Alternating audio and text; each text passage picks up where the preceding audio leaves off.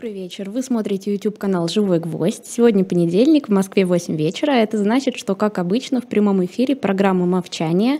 Меня зовут Евгения Большакова, и с нами на связи финансист, основатель группы компании по управлению инвестициями «Movchan's Group» Андрей Мовчан. Андрей Андреевич, добрый вечер. Добрый вечер, Евгения. Добрый вечер всем, кто нас слушает и смотрит. Спасибо за ваше время и внимание.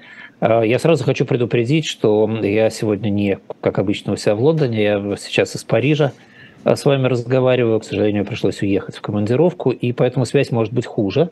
А, тогда уж вы нас простите за эту онлайн-ситуацию, если вдруг что-то будет со связью. Но мы попробуем сделать все от нас зависящее, чтобы передача получилась.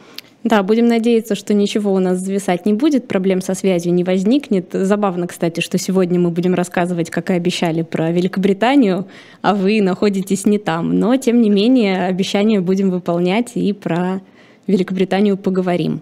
Но ну, начнем... я, я же не просто, не просто так же я уехал из Великобритании. Ее ругать, находясь в Лондоне, не очень хорошо. Тоже верно, да. Начнем, как обычно, с вопросов, которые задали наши зрители под прошлым выпуском. А, Андрей спрашивает, а, смотря сейчас с позиции наших постзнаний на историю СССР, были ли у этой экономической системы хоть какие-то шансы, где и что можно было сделать иначе? А, очень хороший вопрос, я его специально тоже отобрал из тех вопросов, которые были, потому что мне кажется, что это вопрос про, про взгляд. Да? Есть э, мнение, достаточно широко распространенное, особенно в России в том числе, относительно того, что большие э, геополитические, геоэкономические процессы определяются э, конкретными действиями, определяются там сценариями, которые можно разработать, имплементировать и провести в жизнь. И вот э, в Советском Союзе какие-то вещи задумывали и делали, делали неправильно, поэтому ничего не получилось. А если бы задумывали и делали правильно, то получилось бы. А, и теоретически даже я знаю достаточно большое количество работ, а, в которых описывались эти правильные действия. Как бы вот надо было делать не так, а так, надо было вводить не то, а то, надо было вводить тогда, а не тогда. А, и вроде как было бы хорошо. На мой взгляд, еще раз, это на мой взгляд, да, у меня здесь нет монополии на правду. Но, на мой взгляд, к сожалению, геоэкономика работает не так. На там 70 на 80, если хотите, на 90 процентов. Да, очень сложно это оценить. То, что у вас происходит с, внутри страны, скажем, с экономикой, определяется э, вводными, которые вы получаете на входе, э, то есть той системой, тем социумом, который вы имеете, э, и теми большими крупными макроэкономическими параметрами, которые присуща в данный момент данной ситуации. Дальше, если вы пытаетесь как-то, так сказать, двигаться вправо-влево, то, там, скажем, на 10, на 20, на 30 процентов девиация возможна, а в остальном вы оказываетесь пленником, вы зависите от общих обстоятельств. Как только в Советском Союзе или там в России еще, в молодой Российской Федерации, было принято несколько крупных серьезных решений, одно из которых это закрытие рынка, э, другое из которых это переход на неконвертируемую валюту, на фактически на, на талонную систему, третье это национализация промышленности, э, вот, пожалуй, эти три, наверное, наиболее важных решения, они, в общем, определяли дальнейшее развитие Советского Союза вне зависимости от того, какие более мелкие решения вы так или иначе потом делали бы. Да, четвертое, наверное, крупное решение серьезное, которое было принято значительно позже и которое определило лицо Советского Союза, это ориентация на добычу полезных ископаемых в 50-е, начале 60-х годов э, прошлого века. Да, вот, вот, вот четыре точки. Если вы эти четыре точки можете как-то поменять, наверное, история пошла бы по другому пути. А, если вы эти четыре точки не меняете, то у вас пространство маневра очень маленькое в рамках общих геополитических и геоэкономических процессов. И в каком-то смысле даже удивительно, насколько Советский Союз мягко прошел свою 70-летнюю историю в рамках этих посылок, в рамках этих возможностей, без каких-то а, ну, скажем так, совсем уже запредельных катастроф, если не считать сталинские репрессии такой катастрофой, да, если не считать Вторую мировую войну, одной из серьезных причин, которой была политика Советского Союза, э, то, ну, как бы, да, можно сказать, что даже повезло в каком-то смысле, и Советский Союз дожил аж до 91 года. Если бы какой-то из этих а, краеугольных камней был бы вынут, например, там, скажем, частная собственность на средства производства в какой-то момент появилась, то ситуация, наверное, пошла бы по другому пути. Но это был бы уже совершенно не Советский Союз, это был бы совершенно другой разговор. И понятно, что вынимаешь любой камень из этих четырех, и у вас совершенно другая страна, и коммунистическая партия, конечно, теряла бы власть при этом. Что-то происходило бы другое, что я, я не умею так фантазировать хорошо. Да? Что-то другое было бы, какая-то другая страна, какое-то другое развитие. Вот в частности, 91 год, это же фактически не был год ликвидации Советского Союза по структуре экономики. Да, это был год, когда э, там сперва один, потом второй большой камень был вынут из-под этой системы, да, там частное собственное средство производства, потом конвертируемая валюта через некоторое время появилась. Да, вот и вот видите, два камня вынули, появилась, получилась совершенно другая страна, которая как бы шла в одну сторону, потом развернулась э, и пошла в другую сторону сейчас совсем. Э, вот это Советский Союз или нет? Да? Наверное, нет, я не знаю. Да? Поэтому ответ, наверное, такой. Э, пока вы не меняете ключевые параметры системы, она не меняется от мелких решений. Когда вы меняете ключевые параметры, система меняется, и бессмысленно разговаривать о том, что в ней может пойти так, а что не так, потому что уже системы самой по себе нет. Следующий вопрос от пользователя Дюшес. Вопрос про ключевую ставку в Европе. Как ее рост повлияет на цены на недвижимость? Предсказывают, что ставка повысится, кредиты станут дорогими, и банки перестанут, перестанут их выдавать, что обрушит спрос, и как следствие цены опустятся. Это правдоподобный сценарий? А, хороший технический вопрос. Сценарий абсолютно правдоподобный, но очень редуцированный, конечно. Он очень простой, этот сценарий. А, вот совсем переходить к тому, что у нас там в университете называли абсолютно круглым штангистом с центра в центр масс, да, то да, действительно ставка растет, а, поскольку недвижимость традиционно очень закредитованная а, экономика, очень закредитованный сектор экономики. Там, естественно, растет стоимость владения, поскольку растет стоимость владения, должна расти стоимость аренды, естественно, как способ дохода, получения дохода. Это значит, что сокращается спрос, и спрос уходит в более низкий сегмент, сокращение спроса, да еще на фоне общего, общей рецессии, общего сокращения экономики, ведет к тому, что должна пойти обра- должен пойти обратный процесс, должен пойти процесс сокращения выручки, а значит процесс сокращения стоимости недвижимости. Процесс сокращения стоимости недвижимости должен э, быть триггером для того, чтобы банки начинали требовать возврат кредитов или, или там, скажем, добавление взносов. Что-то у нас под... угу. подвисает Андрей Андреевич. Связь у нас сегодня не самая стабильная. Я надеюсь, что сейчас Андрей Андреевич вернется к нам и все наладится. Очень. Андрей, по-моему, Андрей Андреевич, вы с нами? Нет, что-то все, все висит. С вами. Как-то прорывается иногда. Но... Хорошо. Но нет, может быть, попробовать перезайти, Андрей Андреевич? Может быть, станет лучше. Я пока давайте, пока связь давайте. у нас налаживается, я давайте. расскажу да. про новую книгу в нашем shop.diletant.media. Э, книги Тамары Эйдельман «Право на жизнь. История смертной казни». Книга новая, вышла только в сентябре. Э, и в ней Тамара Эдельман, которую российские власти почему-то считают иностранным агентом, рассказывает, как и за что казнили и казнят до сих пор в разных странах мира. Описывает аргументы, которые приводили в разные времена сторонники и защитники смертной казни, а также ищет ответ на вопросы, вправе ли государство, пусть даже во имя каких-то высших и благих целей, убивать человека, и придет ли вообще человечество когда-нибудь к осознанию ценности каждой жизни и к полной отмене смертной казни. Э, книга ужасно интересная. Заходите, покупайте shop.diletant.media. Э, помимо этой книги там есть еще много всего интересного. Вы можете выбрать что-то, что нравится именно вам. И купить. Э, это для нас очень важно, потому что именно благодаря вашим покупкам в shop.diletantmedia мы можем существовать и выходить в эфир для вас. А также не забывайте, если у вас есть такое, такая возможность и желание э, донатить QR-код, вы можете найти в углу экрана и ссылку в описании трансляции. А к нам как раз вернулся Андрей Андреевич. Надеюсь, что связь наладилась. Да, я очень надеюсь, что я вернулся. Прошу прощения за французов. А, здесь вот такой интернет. А, я остановился на рассказе о ставках да. А, в Европе. И, наверное, остановился на месте, когда говорил о том, что банки должны забирать кредиты обратно, пытаться, потому что падает стоимость недвижимости, и далеко не все смогут добавлять деньги, скажем, и расплачиваться. И это будет заставлять недвижимость выходить на рынок. А раз она будет выходить на рынок, то это вторичный удар по ценам на недвижимость, и, соответственно, цены будут идти еще, еще дальше вниз. Значит, это рассказ э, простой сценария, простого сценария. На самом деле сценарий, конечно, будет сложнее, поскольку есть еще и э, достаточно долгосрочные договора, и долгосрочные кредиты, долгосрочные ставки аренды, которые никуда не деваются. И все, весь этот удар будет достаточно сильно сглажен за счет этих долгосрочных контрактов.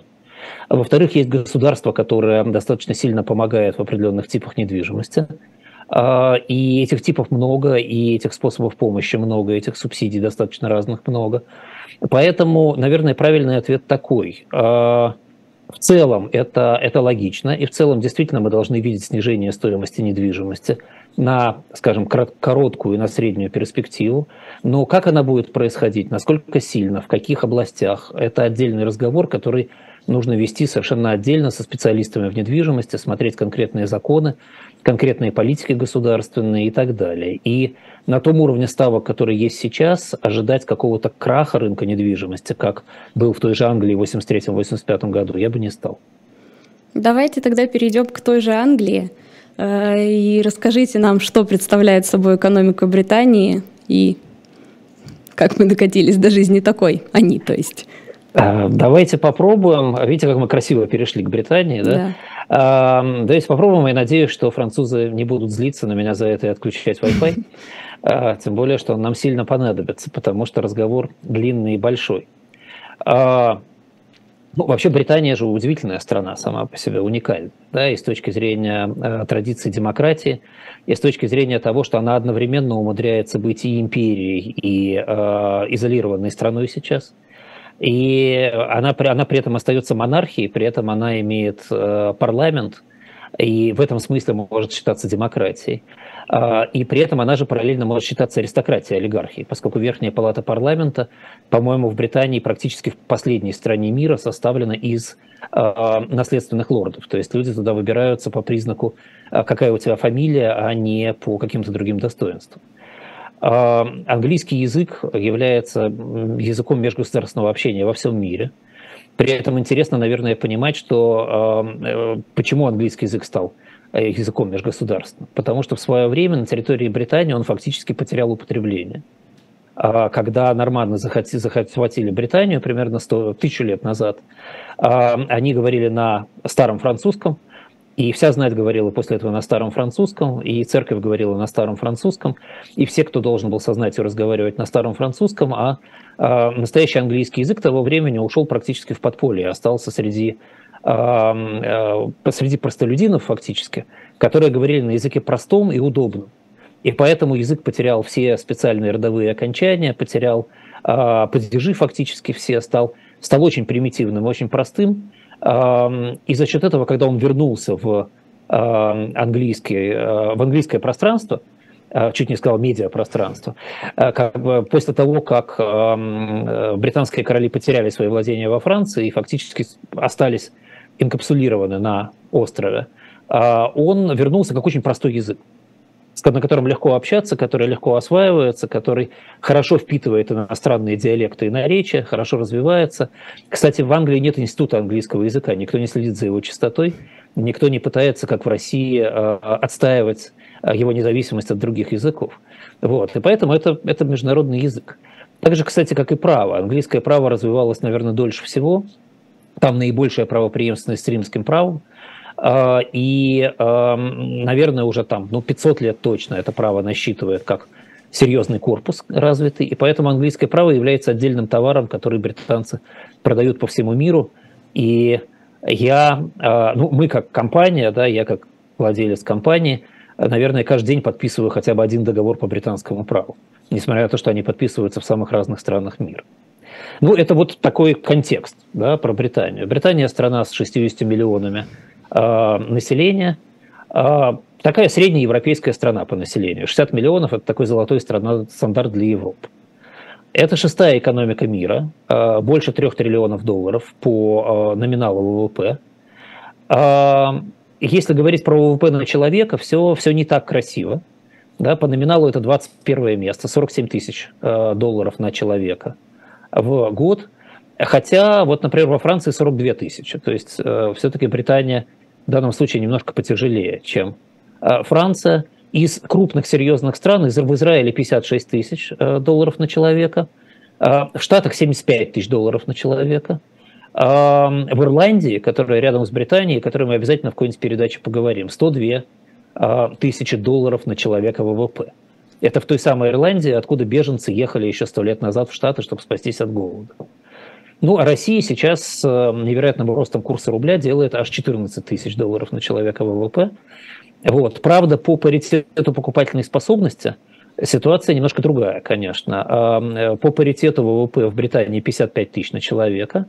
А, это 28 место в мире. Это рядом с Францией, Южной Кореей или Мальтой, например. Швеция чуть лучше, 62 тысячи. Штаты опять 75 тысяч, понятно почему, да, потому что относительно штатов считается паритет покупательной mm-hmm. способности. Швейцария 84 тысячи, Ирландия аж 125 тысяч. А Россия 30 а, тысяч всего по паритету покупательной способности. А, я уже рассказывал, почему нельзя мерить ВВП по паритету покупательной способности, но относительно доходов населения можно считать, что это измеритель достаточно хороший. И смотрите, как это не смешно, очень многие считают, что Британия дороже, чем Штаты, а оказывается паритет покупательной способности в Британии больше единиц. То есть все-таки в среднем в Британии ниже, чем в Соединенных Штатах Америки. Это тоже важно помнить, а не попадать под это заблуждение. Вообще, если говорить про то, как живут люди в Британии, то Британия – это страна небогатых людей. Там, безусловно, есть какое-то количество богатых людей, в основном это приезжие, кстати говоря. А самый богатый британец-британец – это человек, который производит пылесосы, это Дайсон. Вот. Но, а, но если говорить про, про реальную Британию, то 10% самых богатых домохозяйств зарабатывают 72 тысячи фунтов в год. Это линия отсечения. Это, это в общем, небольшие деньги для, даже для Москвы. Да? Ну, для России понятно, что большие. Вот. А доход 10 самых бедных домохозяйств, 10% самых бедных домохозяйств, это 10 тысяч фунтов в год. А медианная зарплата, то есть зарплата, которую получает, не меньше которой получает половина населения, это где-то 200 тысяч, 210 тысяч рублей в месяц. Для России это, в общем, неплохо, но в, в среднем, вы понимаете, ничего, ничего особенного. Э, Топ-1% сотрудников, то есть каждый сотый сотрудник, получает в среднем 15 тысяч долларов в год, 180 тысяч, 15 тысяч долларов в месяц, 180 тысяч в год. То есть, в общем, в общем вполне э, обычная с точки зрения доходов страна, и весь британский лоск, который нам виден, там, скажем, когда мы приезжаем туристами в Лондон, связан с э, тем, что в Британию приезжает очень много капитала и приезжает очень много людей жить из других стран, и это в основном богатые люди. И за счет этого держится этот имидж страны очень э, экономически э, богатой и обеспеченной. Коэффициент Джини при этом у Британии 35%. Это показатель э, неравномерного распределения богатств. Угу. Э, он вырос так в 80-е годы. Я, э, там, я расскажу немножко потом, почему. До этого он был где-то 25%, как сейчас в Чехии. А в принципе 35% у Нигерии, Узбекистана, Эфиопии, Вьетнама. Э, то есть ну, Британия в этом смысле не является очень социалистической страной. Э, у Швейцарии он 33, например, у Франции 32, а у Норвегии 27. Швейцария где-то, э, Великобритания страна Опять у нас завис Андрей Андреевич. Я надеюсь, что сейчас связь наладится, потому что у нас еще очень много всего интересного предстоит узнать про Великобританию. Так. Опять, сейчас отвис? Вот, все вернулось, Отлично. да, ура. Отлично. А, налоговая нагрузка Великобритании 33% ВВП это примерно как у Кипра или, или Эстонии. Да, Здесь, здесь Великобритания выигрывает, потому что у Франции это аж 46, у Италии 42, и даже у Норвегии 38. То есть, в принципе, Великобритания приглашает к себе бизнесы достаточно эффективно за счет налоговой нагрузки. Хотя у Австралии, например, 27%, у Турции 25%, а у России всего лишь 24% на сегодняшний день. А что еще интересного можно сказать про жизнь Великобритании с точки зрения налогов? Ну, максимальная ставка подоходного налога 45%. Здесь никаких хороших новостей нет. Соцвзносы э, примерно 28-29%. Они, правда, берутся не с минимального дохода, но тем не менее э, они, они есть, и они очень российского уровня, да, как видите. То есть здесь тоже никаких э, особенных привилегий для бизнесмена не получишь. Зато нет налога на недвижимость и землю. Есть налог на куплю-продажу недвижимости, который может составлять 13-15% аж. И и это, э, это очень важно для понимания того, почему в Великобритании достаточно много земли и недвижимости так долго находится в одних руках и не продается и не покупается. А, и есть в Британии очень серьезная, а, серьезная положительная налоговая, ну я не назову это новацией, потому что она есть давно, да, но серьезный положительный налоговый статут, который называется статус Resident Non-Domicile – который позволяет в Британии новым иммигрантам жить до 14 лет, не платя налогов с доходов, которые они не привели на территорию Британии. И это, пожалуй, наиболее серьезная а, польза для богатых людей, которые приезжают в Британию, и за счет этого Британия получает очень много денег. А деньги получать Британии нужно, потому что у Британии уже много лет хронический дефицит счета текущих капитальных операций. Британия экспортирует где-то 12% ВВП в 2019 году это было 370 миллиардов долларов товаров. И плюс еще где-то на 329-330 миллиардов долларов услуг. Еще 10% ВВП. А импортирует она товаров аж на 17% ВВП, то есть разница 5% ВВП, очень, очень много. И еще на 7,5% услуг. Получается, вот за 2019 год, например, разница 89 миллиардов долларов. Это, это очень большие деньги для, даже для такой страны. При этом в 2022 году эта разница еще увеличилась сейчас – Э, окончательных цифр нет, но похоже, что она будет в районе 5% ВВП. И этот gap надо чем-то закрывать. И этот gap закрывается, в общем, в основном либо заимствованием, либо прямыми инвестициями в Великобританию. А прямые инвестиции в Великобританию очень сильно связаны с тем, кто приезжает в Великобританию жить, работать и э, э, как, как он там обустраивается, насколько он готов эти деньги привозить. А, британский экспорт на 65% это Европейский Союз, несмотря на Брекзит. Угу. Тут никуда не денешься. 14% в Штаты, 5% в Китай. А, из того, что может быть интересно нашим слушателям, что бензины и виски а, Британия экспортирует на одну и ту же сумму. На 2% от объема экспорта. А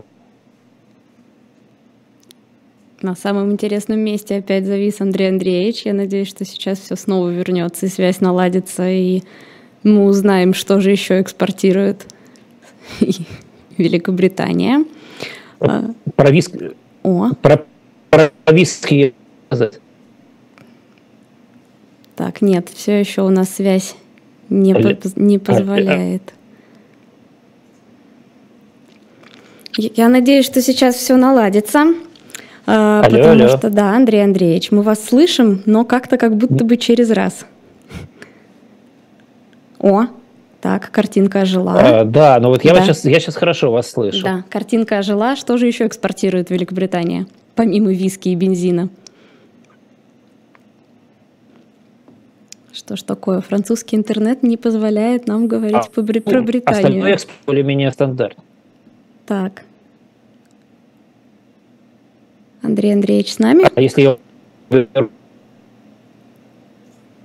нет, что-то сегодня прям не идет алло, алло. у нас. Да, Андрей Андреевич, мы вас периодически слышим, но как будто бы через слово. Ой, просим прощения за такие технические накладки. Все бывает, видите, интернет дело такое. Давайте я пока, наверное, пока мы ждем, что связь с Андреем Андреевичем наладится, проанонсирую то, о чем мы планируем говорить в следующий раз – Андрей Андреевич обещал рассказать про тренды 2023 года. А, мы поговорим про Украину, про рецессию и рынки, а, про изменения в инвестициях в добычу энергии, грязную против чистой, про Индию, которая больше Китая, про разделенный парламент в США, про все возможные мировые конфликты вокруг Тайваня и индокитайской границы, Иран и и Турция, и Греция, и Армения, и Азербайджан, и про новую политику в Бразилии, и про новые альянсы. Так что не пропустите в следующий понедельник, тоже будет очень интересно. А сейчас я надеюсь, что Андрей Андреевич снова с нами и расскажет нам дальше про Великобританию, потому что нам очень интересно. Я думаю, что почти 4 тысячам человек, которые смотрят, так же, как и мне, очень интересно узнать, что же там еще экспортирует Британия и чем вообще живет экономика этой страны, э, как прошел Брекзит, какова экономическая политика нового премьера Риши Сунака и, в общем, еще Андрей Андреевич с нами. Да, кажется, я действительно опять. Слушай, что ж такое французы? Это просто невозможно. Французы не дают а, нам да, нормально поговорить. Возвращаемся. Я надеюсь, что возвращаемся. Да. А, возвращаемся к экспорту. А, значит, остальной экспорт не представляет большого интереса. Это машины, фарма, химия. Кстати говоря, на 30 миллиардов долларов, то есть больше, чем Россия, Англия экспортирует агропродукцию. Есть еще один нюанс, который про Англию стоит помнить по поводу экспорта. Это то, что, как правило, внутри английского экспорта и импорта находится очень много золота так, как будто Англия добывает золото и производит золото. И очень часто это помещают в статьи экспорта и импорта. Это, конечно, не так. Просто Англия является крупнейшей мировой биржей, центром хранения золота и торговли золотом. А, это не производство английское, это просто классический английский сервис по биржевой торговле. Вот, например, в 2020 году золото было импортировано англичанами на 84 миллиарда долларов – что на самом деле, конечно, не ввоз золота для потребления. Это просто увеличились объемы золота за счет во время ковида, ввезенные в Англию, на 84 миллиарда долларов. В 2022 э, году статистика поскромнее, но тоже даже в 2022 году золото на территории Британии ввозилось для того, чтобы его складировать. А, все богатые люди мира любят свое золото держать в английских банках и хранилищах. Вот. Но тем не менее, как вы легко могли посчитать, счет текущих операций остается отрицательным уже давно. Он с 98 -го года отрицательный фактически. А сперва он был где-то 25 миллиардов долларов в год, потом, так сказать, в 2008-2011 37 миллиардов в среднем отрицательный. А после 2011 он в среднем 70 миллиардов в год отрицательный. 110 миллиардов был пик в 2016 году. То есть фактически Великобритания живет сильно в долг, а, и эта ситуация хронизировалась. И это, это достаточно большая проблема. А, это было бы не так страшно, если бы Британия привлекала инвестиции больше, чем отдавала, но это тоже не так. А, международная инвестиционная позиция Британии равна почти минус 700 миллиардов фунтов. Это значит, что британцы инвестировали за рубеж намного больше, чем не британцы принесли в э, саму Британию. А, и, и в этих условиях, в общем, да, совершенно логично, что британская экономика в COVID, потеряв 11%, до сих пор не восстановилась. 2011 год был плюс 7,5, а 2021 а, год был плюс 7,5, а в 2022 году, скорее всего, будет минус. И это единственная из развитых стран, а, которая так и не смогла оправиться до конца от COVID. То есть, в общем, британская экономика не так сильна, как мне, например, хотелось бы, и как многие думают. А, чуть-чуть, если можно, давайте поговорим про историю, почему это так произошло. Да, конечно. В принципе, а, когда-то давно, когда не только вас, э, Евгений, но и меня не было на свете, да и моих родителей тоже, в XIX веке британская экономика была очень глубоко индустриальной. А, в 70-е годы прошлого века Британия производила четверть всей мировой промышленной продукции фактически британское, мировое, британское производство промышленной продукции было э, причиной для гражданской войны в Соединенных Штатах Америки. А, потом а, постепенно новые центры промышленной продукции, тот же Север Америки, например, а, развивались и занимали свои позиции. И в 1913 году это была уже не четверть, а где-то 15% от мировой промышленной продукции. Но все равно Британия была очень мощной промышленной державой. Первая мировая война, как и всю Европу, Британию ослабила и подкосила. И э, в перерывах между э, мировыми войнами Британия была уже не так сильна, и, и фунт ослабил свои позиции, перестал быть мировой валютой. Но, тем не менее, Британия оставалась промышленной страной, которая очень много производила промышленных товаров. А вот после 1945 года к власти в Британии пришло лейбористское правительство, которое э, решило для восстановления экономики фактически национализировать всю промышленность. А, промышленность была национализирована на а, фоне бурного роста после, после войны, да, восстановления с низкой базы. До 60-го года а, фактически Британия росла достаточно активно. Но после 60-го года начинает сказываться неэффективность национализированных индустрий. Профсоюзы сильные, нормального собственника нет, нормального управления нет. А с 60 по 73 год скорость роста британской экономики была меньше 3%. Это было сильно ниже, чем у Европы и у Америки, где национализация в такой форме не прошла. А доля индустриального производства к 1973 году британская от мировой сократилась до 5%. А, понятно, что с этим надо было что-то делать.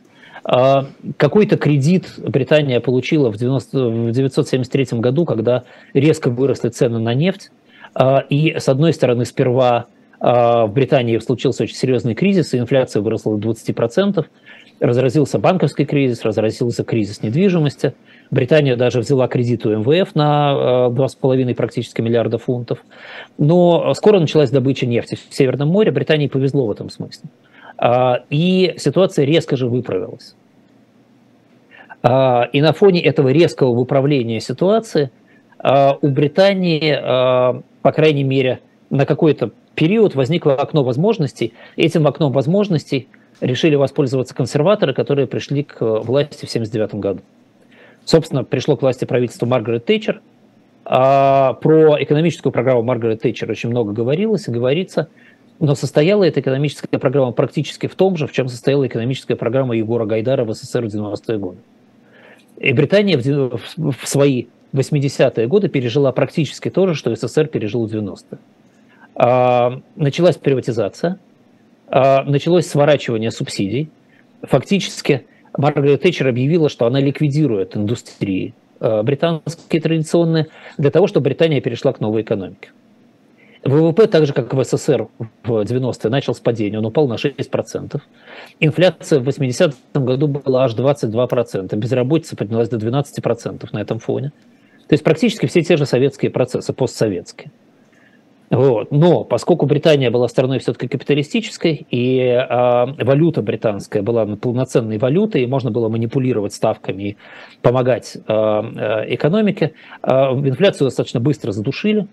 Э, сервисная индустрия стала развиваться достаточно активно, потому что в этот момент как раз развивалась в мире сервисная индустрия. Британская открытая экономика позволяла экспортировать сервисы достаточно активно. Британское право было хорошим экспортным товаром уже к этому моменту. А, Британия формировалась как финансовый центр за счет своих возможностей использовать британское право в рамках работы на финансовых рынках. Фунт достаточно сильно упал а, в цене к доллару, это тоже помогало экспорту. И фактически, фактически к началу 90-х годов этот кризис был преодолен, а, и Британия начала развиваться как сервисная экономика. Там дальше в истории Британии возникает начало 90-х годов с валютным кризисом, который тоже наверняка многие наши зрители помнят и слышали про игру Сороса против фунта, например, а, про ситуацию, когда Британия вошла в Европейский валютный союз очень ненадолго, на два года. И поскольку британцы люди очень гордые, то она отговорила себе очень высокий курс фунта по отношению к Deutschmark, когда входила в этот союз такой высокий курс, что хедж-фонды начали играть против фунта сразу, поняв, что он долго не удержится. Центральный банк британский потратил почти половину своих резервов на поддержание курса фунта. А, в какой-то момент даже поднял ставку до 12%, чтобы привлечь к фунту внимание, но из этого в конечном итоге ничего не получилось, курс обвалился. А, ставку после этого опустили, потому что невозможно было держать на таком обвальном курсе, и Британия, как говорили европейцы, с позором вышла из а, валютного союза и, и больше потом уже не входило, и никакой попытки перейти на евро не было. И во многом идеология Брекзита была основана на идеологии той э, проблемной сделки с европейскими валютами в начале, в начале 90-х годов. Э, такой крах фунта и такая несостоятельность монетарных властей э, достаточно сильно повлияли на мировоззрение британцев. И, и к 1997 году власть в стране получили лейбористы. А, экономика 93-97 года развивалась достаточно хорошо. А, это вообще был период роста R&D во всем мире, и в Америке в том числе. Британия развивалась хорошо, недвижимость начала активно расти в цене после кризиса 83-85 года. А, и, лейбористы фактически получили сделанное консерваторами и двигали, ехали на этом до 2008 года фактически. Рост продолжался со средней скоростью 4% в год – а недвижимость росла значительно быстрее, в силу причин, о которых мы с вами говорили. Да, это и отсутствие налога на недвижимость, это и возможности инвестирования внутри страны, и возможности безналогового инвестирования фактически. И еще одна важная причина для этого была, и она остается и сейчас. А, передача по наследству земли происходит в Англии без налога на наследство. Передача по наследству недвижимости в Англии возможна без уплаты налога на наследство, если вы загодя подарили эту недвижимость вашим потомкам, там, за 7 лет до смерти. То есть и то, и то, в отличие, скажем, от финансовых или производственных активов, передается легко. И поэтому англичане традиционно любят инвестировать в недвижимость. А, и когда случился кризис 2008 года, а Британия в этот момент уже фактически свернула всю свою тяжелую индустрию. В индустрии в этом году, в восьмом году работало 8% населения, а в 61-м работало 38% населения. Да? То есть фактически Британия, зарабатывавшая продажей финансовых сервисов и недвижимости, оказалась в разгаре кризиса финансовых сервисов и недвижимости – и в 2009 году в стране был третий дефицит счета текущих операций в мире по размеру. А, ставки были снижены до полпроцента, а при том, что во время Второй мировой войны в Британии ставка была 2%. То есть ставки уровня полпроцента для Британии были совершенно невиданны в, в то время. И э, Банк Англии начал эмиссию достаточно большую э, для того, чтобы, с одной стороны, сократить стоимость фунта опять с двух до полутора, а, а после Брексита 2016 года он упал до 1,3 к доллару. Вот. А с другой стороны, сделать Британию самой закредитованной страной мира фактически. В 2015 году дефицит счета текущих операций 7% ВВП. Такого не было в Британии с 1772 года. Ого. Да, вот как бы вот так вот, да. Всего за время количественного смягчения было выпущено 435 миллиардов фунтов. Обращение необеспеченное. Это, ну, мы с вами можем посчитать, да, это одна шестая ВВП годового. Это очень много в реальности. Вот. А параллельно Британия во всей этой конструкции остается страной очень э, традиционной и очень сильно забюрократизированной. Законодательство в течение 500 лет наслаивается одно на другое, а, это создает большие издержки, в том числе издержки в строительстве. А, Британия очень консервативна в плане разрешения на строительство. И фактически сейчас в Британии около 60 миллионов квадратных метров. Это просто дефицит площадей, а, востребованных, но не произведенных. И поскольку недвижимость очень дорога, и за счет дефицита, и за счет того, что в нее очень хотят вкладываться, на британском инвестиционном рынке возник, возник а, масштабный перекос. Инвестиции в страну как бы шли, и инвестиции внутри страны как бы делались, но они делались в основном в недвижимость. А высокие цены аренды сделали очень многих граждан Британии просто рантье. Классический средний гражданин Британии 90-х годов, зарабатывавший ну, хорошие по тем временам деньги, покупал какую-то недвижимость к 40, 45, 50 годам и моментально выходил на пенсию, сдавая ее в аренду. Поэтому Британия на рубеже веков и в этом, в этом веке очень резко потеряла в трудовых ресурсах, причем в основном в квалифицированных трудовых ресурсах. А, за счет того, что класс квалифицированных трудовых ресурсов за 15-20 лет до пенсии превращался в рантье. Эти люди просто уходили с рынка. И это тоже нанесло очень сильный удар по конкурентоспособности Британии. Ну, с точки зрения э, недвижимости, достаточно сказать, что, например, за 2020 год годовая выручка всей индустрии э, в строительство недвижимости 179 миллиардов фунтов, а годовая выручка всех супермаркетов 188 миллиардов фунтов. Да, то есть люди в, в Британии покупали недвижимость и ели на одну и ту же сумму за год. Эти цифры совершенно чудовищные, да, с точки зрения других стран так просто не бывает. Угу. Да, но вот, вот Британия такая страна. В Британии есть еще один блок, который сильно перекашивает а, британскую экономику. Это то, о чем я уже говорил, это сервисы за счет высокого уровня бюрократии и потребности в большом количестве сервисов при любых действиях фактически на территории Британии, здесь достаточно сказать, что по налогам здесь два уровня консультантов есть. И вы должны воспользоваться обоими уровнями для того, чтобы получить поддержку в налоговом праве. А, я сейчас вот там делаю ремонт дома, который я купил в Лондоне. Я посчитал, мне пришлось привлечь уже 40 разных компаний а, только на этапе создания проекта ремонта дома. Это по закону так положено. А, британская индустрия консультирования получает в год около 70 миллиардов фунтов чистой прибыли. это восьмое место среди всех британских индустрий. А, и это тоже очень специфически британское свойство. Значит, 68 миллиардов – это э, индустрия консалтинга, банки выручают 92 миллиарда. То есть цифры, в общем, вполне сопоставимые, при том, что э, Британия считается финансовой страной, да, страной финансового рынка. Лондон – мировая столица финансов, но вот, но вот общий заработок банков там в полтора раза всего лишь больше, чем у консультантов. Поэтому в этом смысле я бы считал Британию скорее страной консультантов, чем банкиров сегодня. А суммарные а, инвестиции в Британии составляют 17% ВВП. Это сильно больше, чем в России, но это на 4% ниже, чем в среднем по развитым странам. И во многом это связано именно с тем, что Британия деиндустриализовалась очень сильно, а инвестиции в сервисы а, делаются скорее через регионы с меньшим налогообложением. И эта стигма, эта проблема, эти 4%, да, это примерно 120 миллиардов фунтов в год, да, это, эта стигма тянется за Британией и заставляет ее занимать деньги и быть страной с большим дефицитом счета капитальных операций. И это тоже проблема для экономики. А, в итоге Британия сейчас вошла в рецессию, первой в развитом мире. Все, в Британии рецессия официально подтверждена. А, и вот в третьем квартале Э, этого года, ну, у меня данные предварительные, но похоже, что ситуация с прибылью британских компаний сейчас лучше, чем только в третьем квартале 2008 года. Э, с тех пор все кварталы были хуже, были, были лучше, чем э, тот квартал, да и сейчас самый худший за фактически 14 лет. Индекс покупок стабилизировался на уровне 48,3 в последние месяцы. Это значит, что идет сокращение примерно на 4% месяц к месяцу постоянно. Это это, в общем, очень, очень быстрое сокращение закупок, и это говорит о том, что рецессия а, будет очень серьезной. А, общий прогноз сейчас есть консенсус, что рецессия будет до третьего квартала 2023 года. Ну, мой личный прогноз, можете верить, можете нет ему, что рецессия будет где-то до второго квартала 2024 года. Ситуация с экономикой в стране достаточно сложная.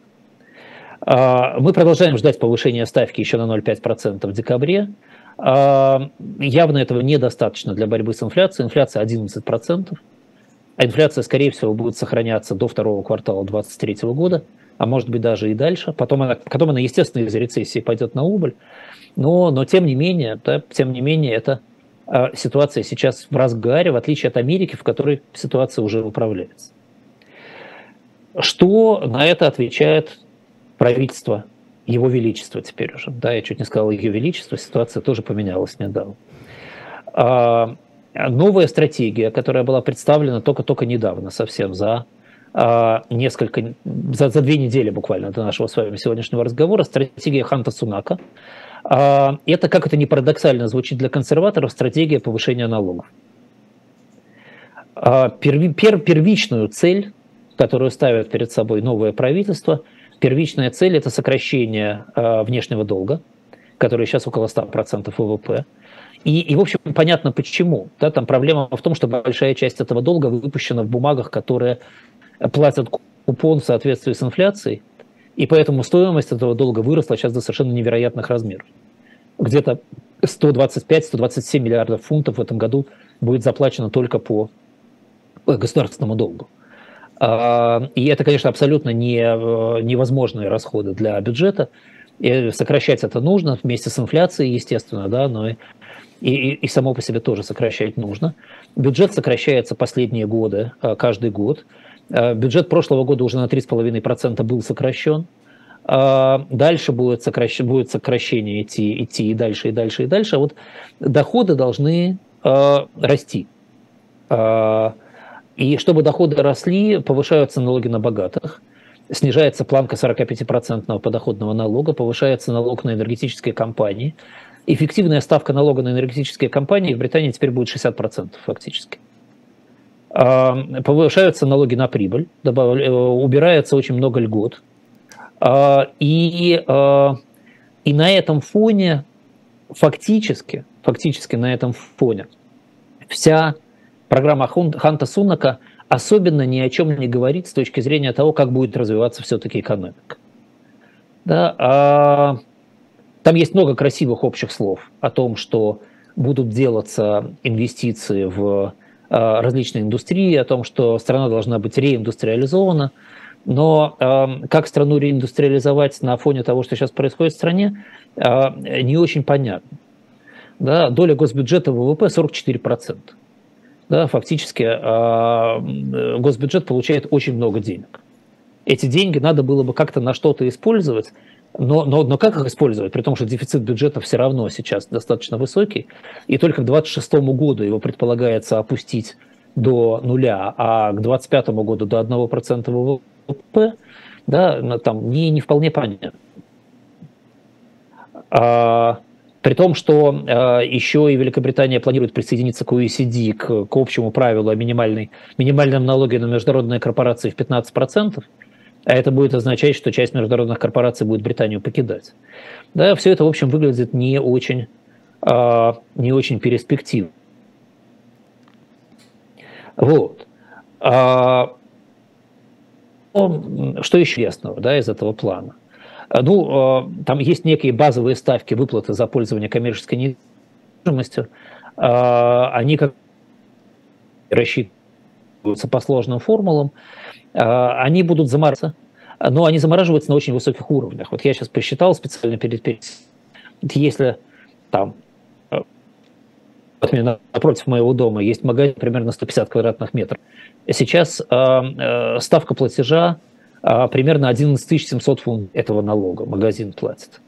А с апреля 23 6500 фунтов. Вот такая разница. И вот эта ставка будет заморожена. То есть она сперва фактически повышается в два с половиной раза. Опять у нас связь барахлит.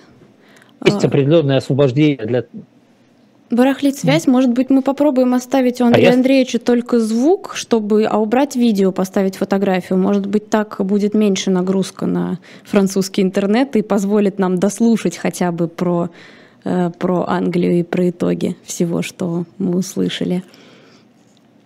Андрей Андреевич, вы с нами хотя бы звуком?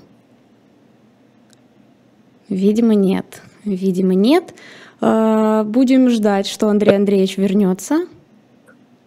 Андрей Андреевич. Жень, Женя? Да, слышу вас. Женя, слышите меня? Да, да давайте я вернусь. Давайте. Отлично, прошу прощения, буду без картинки. Да. Вот, да, по поводу, по поводу муниципального налога, да, он вырастает там в два с половиной раза фактически и замораживается, что объявляется большой льготой. Да, но тем не менее рост в два с половиной раза все равно происходит. Тут никуда не денешься.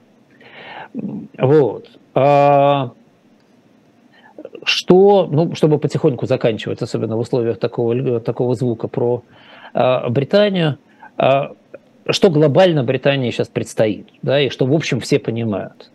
Британии, в принципе, надо определяться с моделью своей экономики. Когда э, британским избирателям продавалась идея Брекзита для референдума, то изначально говорилось, что Брекзит позволит Британии стать экономикой с маленьким государством, низкими налогами и сниженным регулированием что фактически позволяло бы конкурировать сниженной ценой труда.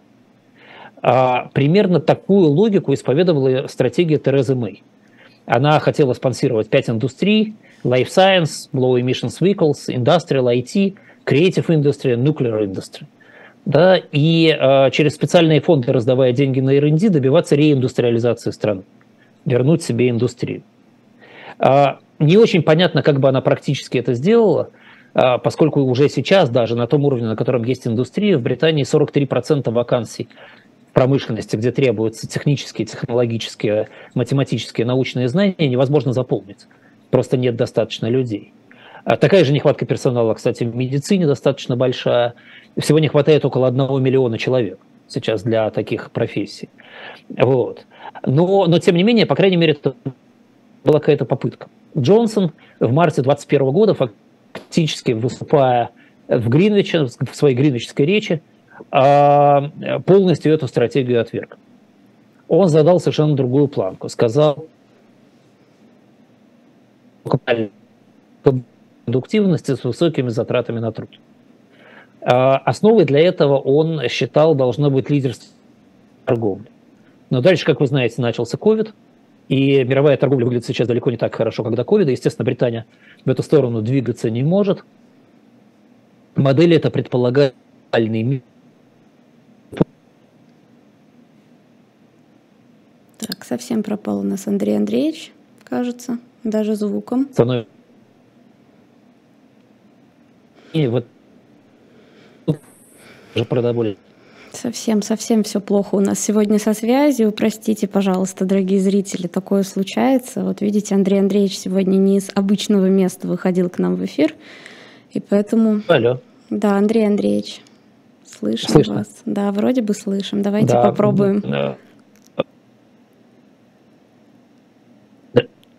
Давайте, пять минут давайте продержимся хоть как-нибудь. Попробуем, да. А, а, да, для того, чтобы создать такую экономику, да, необходимы огромные инвестиции. Средств на эти инвестиции сейчас нет. Государственные инвестиции очень сильно неэффективны, и в Британии мы это, видимо, знаем. А увеличивать дальше заимствование, за счет этого делать инвестиции из долга, очень опасно с учетом той структуры долга, которая в Британии сейчас уже есть. И эта идея вроде как отвергается властью.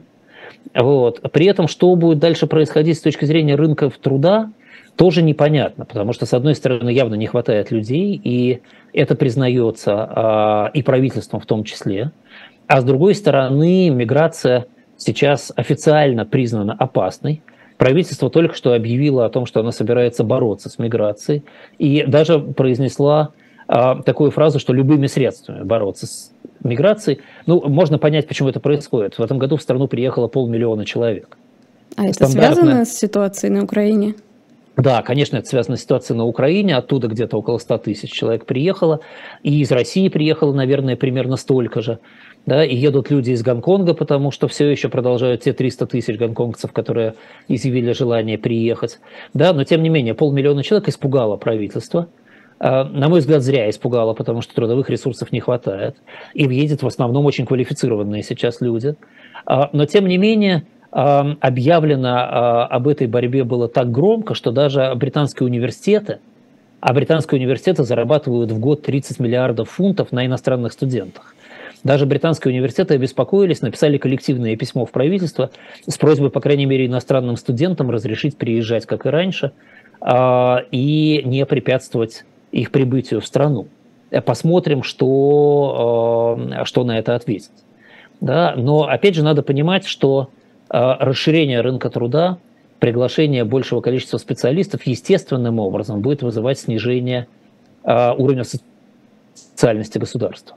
То есть всем этим людям, если здесь появится там, на 2, на 3, на 4 миллиона больше работников, невозможно будет платить такие пенсии, невозможно будет платить такие пособия, невозможно будет терпеть того уровня забастовок, которые сейчас в стране есть, того уровня профсоюзности. А в Британии, особенно в области логистики, забастовки являются хорошим тоном. Сейчас, как длинные выходные, так обязательно перед ними один день бастуют транспортники, чтобы просто увеличить себе выходные дни. И, ну, и, и если вы хотите больше производить, вам нужна более сильная логистика. Такую логистику терпеть не получится. Да? Значит, нужно инвестировать в логистику. Здесь много очень таких как бы замкнутых колец, которые каким-то образом нужно будет развязывать правительству, причем, скорее всего, уже не консерваторов, поскольку и влияние консерваторов сейчас достаточно низкое, и рейтинг их одобрения очень низкий. На треть сейчас примерно выше рейтинг лейбористов, которые, не имея, на мой взгляд, не имея хорошего профессионального лидера, тем не менее, скорее всего, получат на выборах следующих, а выборы следующие уже очень скоро, получат э, большинство и смогут сформировать правительство. И вот перед ними ставят, станет такая странная задача решать экономические проблемы абсолютно консервативными методами, методами своих оппонентов. Ну, впрочем, сейчас в нашем мире ничего удивительного нет. Демократы в Америке сейчас уже это делают вплотную. Они фактически республиканскими методами оперируют в экономике. А, если это перекидывается на Британию, то интересно будет посмотреть, как это будет происходить. Скорее всего, это будет происходить похожим образом.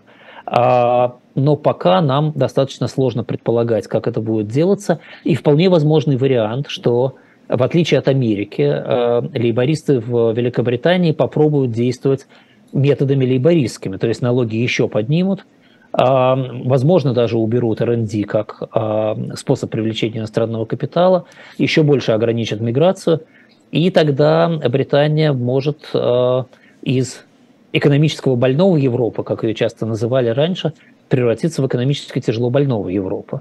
И это перспектива, которая никому не нравится, но э, первые признаки ее, по крайней мере, на фондовых рынках есть. Э, ставки по долгу британскому очень высокие. Недвижимость британская начинает падать в цене, и крупные хедж-фонды готовятся играть против стоимости недвижимости в следующем году, ожидая, что она достаточно сильно упадет, и на падение ее наверное, можно будет приобретать. Вот, наверное, то, что я про Британию могу рассказать сегодня. У нас как раз осталось, наверное, полминуты. Да, мы как уже я понимаю... должны заканчивать. Э, Андрей да. Андреевич, несмотря на все сложности со связью, смог рассказать нам про Британию. Вот. А в следующий понедельник я надеюсь, что у нас уже не будет таких проблем, и интернет будет более стабилен, и Андрей Андреевича мы будем не только э, слышать, но и видеть. А в следующий понедельник я буду дома, и все будет в порядке с интернетом. В Лондоне с интернетом, слава богу, все в порядке. Говорить мы в следующий раз будем про э, темы 23 года. Тут как раз и Economist опубликовал очень интересную статью на эту тему. И нам есть что сказать. Так что Приходите, поговорим. 13 тем мы насчитали, но попробуем все 13 покрыть. Будем стараться успеть, да. А пока не забывайте оставлять ваши вопросы под этим выпуском для нашей следующей передачи. Не забывайте подписываться на «Живой гвоздь», на телеграм-канал «The of Chance», а также заходите в shop.diletant.media, чтобы купить книгу Тамары Эдельман «Право на жизнь. История смертной казни». Спасибо, что были с нами этот час, несмотря на все проблемы со связью. А, и увидимся в следующий понедельник. Всего доброго. Да, всего доброго. Спасибо вам за терпение. Всего хорошего.